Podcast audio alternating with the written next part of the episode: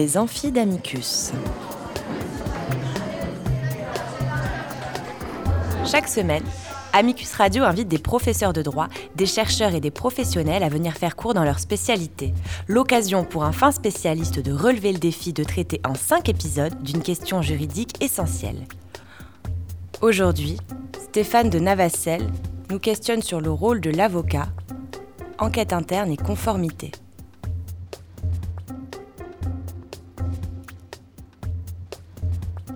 Épisode 4. L'enquête interne ne s'invente pas.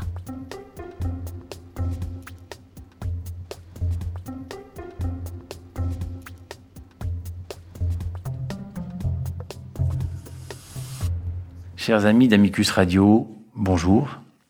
Je suis heureux de vous retrouver pour le cours Enquête interne et conformité, avocat balance, point d'interrogation. Nous avons évoqué l'avocat qui mène l'enquête dans un rôle nouveau, la récente consécration de l'enquête interne et de la conformité. Enfin, nous avons abordé l'enquête interne, quelle garantie des droits de chacun? Aujourd'hui, nous allons parler de l'enquête interne, une enquête qui ne s'invente pas. Et nous allons nous entretenir avec Camille Potier, ancien membre du Conseil de l'Ordre et délégué du bâtonnier aux perquisitions des avocats.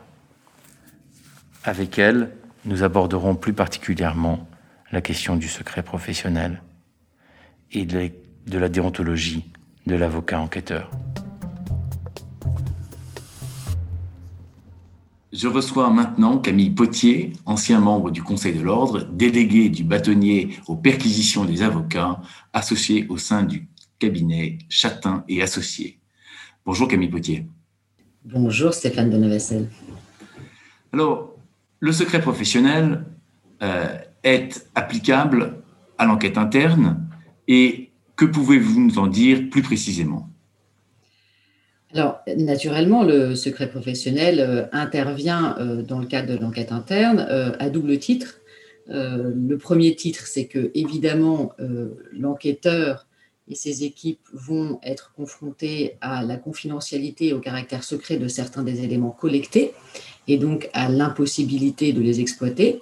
Ça, c'est le premier cas de figure. Donc, le secret professionnel des éléments collectés au cours de l'enquête interne. Et puis, la seconde application évidente, c'est le secret professionnel de l'avocat enquêteur.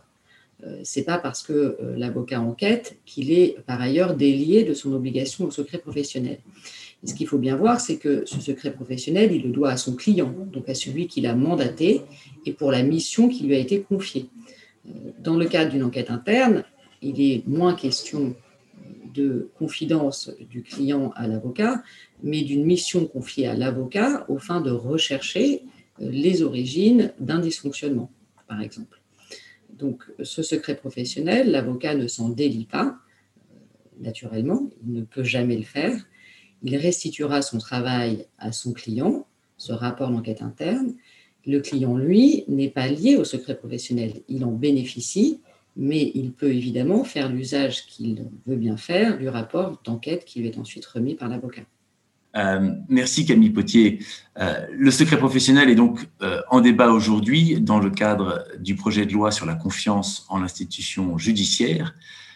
cette étude a, connu de nombreux rebondissements ces dernières semaines. Que pouvez-vous nous en dire? Alors, le secret professionnel, c'est l'histoire déjà d'une vaste, lutte et d'un vaste combat. Faut savoir que l'article 66.5 de la loi de 1971 qui définit le secret professionnel de l'avocat est l'un des textes qui a été le plus remanié euh, au fur et à mesure des années. Euh, j'ai plus le chiffre exact en tête, mais c'est euh, incroyable. Et donc, à chaque fois qu'on essaye euh, de rogner un peu sur le, secret professionnel des avocats, les avocats, et c'est une belle corporation, il ne faut pas avoir peur du mot, essayent de convaincre le législateur qu'il faut au contraire renforcer les garanties parce que notre, ce secret est menacé. Donc, il est en débat aujourd'hui, vous avez raison Stéphane, il est en débat, mais aujourd'hui comme hier et comme les, les 20 dernières années. Euh, la, difficulté, c'est que euh, avec euh, effectivement probablement j'allais dire, les, nouvelles les nouveaux parquets spécialisés, le, parquet national financé, et puis aussi les enquêtes administratives comme, comme celle de l'Agence française anticorruption, ont j'allais dire, renforcer euh, l'attitude de, certains magistrats et, leur volonté, euh, est venue même légitimer cette volonté de certains magistrats, de vouloir cantonner le secret professionnel à la matière pénale, à l'exercice des droits de la défense et à euh, considérer que pour le reste, euh, en matière de conseil, par exemple. Euh, certes, l'avocat est soumis au secret professionnel, mais que ce secret professionnel ne leur serait pas opposable dans le cadre de leurs investigations. Et là, il y a un peu un schisme euh, qui est apparu en pratique, hein, parce que dans les textes, rien n'avait changé, mais sur le terrain, on voit bien que, notamment s'agissant des perquisitions des cabinets d'avocats, on voit bien que la, la politique euh, des, procureurs et juges d'instruction était régulièrement de considérer que ça ne leur était pas opposable dans toutes les matières qui n'étaient pas euh, celles de la défense pénale, pour faire euh, simple. Et donc, c'est dans ce cadre-là qu'effectivement le, projet de loi sur la confiance dans l'institution judiciaire était censé, au départ, venir clarifier les choses. Clarifier les choses parce que de cette pratique-là résultait une grande incertitude juridique. Et vous savez que cette incertitude est source euh, de confusion et d'injustice euh, pour, pour les citoyens. Et donc, il n'y a, rien de pire qu'une incertitude euh, juridique pour, pour le cas de nos interventions. Et donc, c'était censé venir clarifier le, secret professionnel. Et on a eu la surprise de, voir dans la première bouture du texte apparaître une rédaction pour le moins euh, curieuse et dangereuse à mon sens. C'est-à-dire que euh, le, projet de loi inscrivait alors dans l'article préliminaire du Code de procédure pénale de belles, de belles intentions de respect du secret professionnel des avocats, mais en rappelant que ce serait de toute façon dans la limite du Code de procédure pénale. Et l'article qui nous intéresse euh, est venu euh, euh, finalement dire que on allait fermement respecter le secret professionnel lié à l'exercice des droits de la défense. Et donc là, patatras, on se retrouvait avec finalement encore plus d'incertitudes, c'est-à-dire que si on vise l'exercice des droits de la défense, est-ce à dire que tout le domaine du conseil est hors du secret professionnel impératif.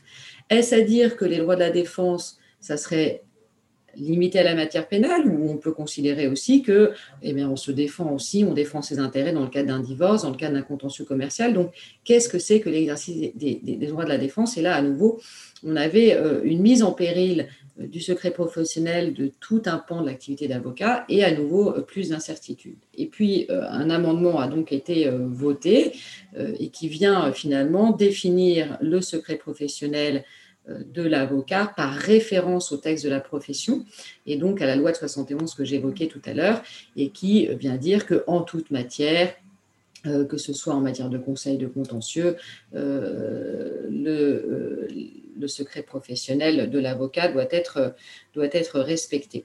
Donc c'est un peu euh, comme ça que on assiste à un épilogue. Euh, on va quand même attendre de voir euh, les textes définitifs et puis, et puis la pratique surtout. Est-ce que enfin ça va clore ce, ce, débat et ces tensions qui sont inévitables à un certain stade de l'enquête, puisque par définition, on a deux valeurs qui vont s'opposer, la recherche de la vérité et le secret et la confidentialité essentielle entre l'avocat et le client, mais il faut que ces frottements euh, soient rares et très résiduels par rapport à l'immense majorité du fonctionnement de la justice. Merci infiniment Camille Potier pour ces éclaircissements. Euh, au-delà du débat euh, français, franco-français, ne faut-il pas s'intéresser à la question du secret professionnel comme un sujet de compétitivité de la France et euh, s'intéresser à ce qu'il se fait à l'étranger et euh, essayer d'apprécier euh, le choix des décideurs économiques pour ce qui a trait à l'installation et le développement de leurs activités. Oui, absolument, Stéphane, vous avez raison. C'est un sujet fondamental au-delà de, j'allais dire, de notre chapelle justice. Il y a euh, la vie économique et le monde euh, des affaires qui n'est évidemment pas franco-français, mais qui est européen et international. donc, effectivement, ce sujet de la compétitivité est, au centre des débats et c'est aussi ce qu'avait relevé d'ailleurs le, député Raphaël Gauvin dans son rapport, qui était pour une souveraineté économique de la France et qui euh, était axé autour de l'extraterritorialité de dispositifs euh, législatifs étrangers. Mais il relevait déjà que en termes de compétitivité et pour une meilleure souveraineté euh, française, il fallait protéger davantage un certain nombre d'informations et il évoquait et il préconisait la confidentialité des avis des juristes d'entreprise. c'est moins le sujet là, mais on voit qu'on en est quand même loin, puisqu'on en est, nous, toujours à essayer de préserver le secret professionnel de l'avocat. Et euh, en Espagne, euh, par exemple, nos voisins, ils, ont, ils viennent euh, très récemment de voter la confidentialité des avis des juristes d'entreprise. Donc, eux progressent plus vite et c'est un avantage économique pour eux. Euh, c'est si vrai qu'on a beaucoup d'exemples autour de nous de sociétés françaises, de groupes qui délocalisent leur direction juridique ailleurs en Europe ou dans le monde afin euh, d'être certains de bénéficier d'une confidentialité protégée euh, de, de leurs équipes de juristes. et, ça, on ne peut pas l'ignorer. Donc, au-delà, encore une fois, euh, des, querelles euh, peut-être euh, des uns et des autres sur faut-il étendre le secret, la confidentialité, en tout cas une forme de confidentialité aux juristes d'entreprise, il faut aussi avoir conscience que derrière, derrière ces questions peut-être de principe, presque philosophiques, on a une réalité économique qui amène des groupes français, des sociétés à euh, envisager leurs activités différemment parce qu'en France, euh, ce conseil interne, finalement, euh, est insuffisamment protégé. Merci infiniment Camille Potier. Et donc, il faut que nous soyons très vigilants sur le sujet et que nous continuions, nous, avocats, à avoir conscience que c'est un secret qui nous oblige. Absolument, c'est un secret qui nous oblige et qui n'est là que pour la protection du client et surtout pour favoriser euh, le fonctionnement de la justice. On ne peut pas imaginer dans une démocratie une justice où finalement il y aurait une pleine transparence et que euh, le client, euh, le citoyen ne pourrait pas préparer sa défense avec une forme d'intimité avec son, finalement son, son confesseur. Cet épisode des Amphidamicus a été préparé avec l'aide de Sarah Albertin, Camille Blomberg et Olivia Cross, avec à la réalisation Lucien Auriol. Vous retrouverez toutes les références citées dans l'émission sur notre site internet amicus-radio.net, rubrique Les Amphidamicus. N'oubliez pas de vous abonner à cette émission et de nous suivre sur les réseaux sociaux.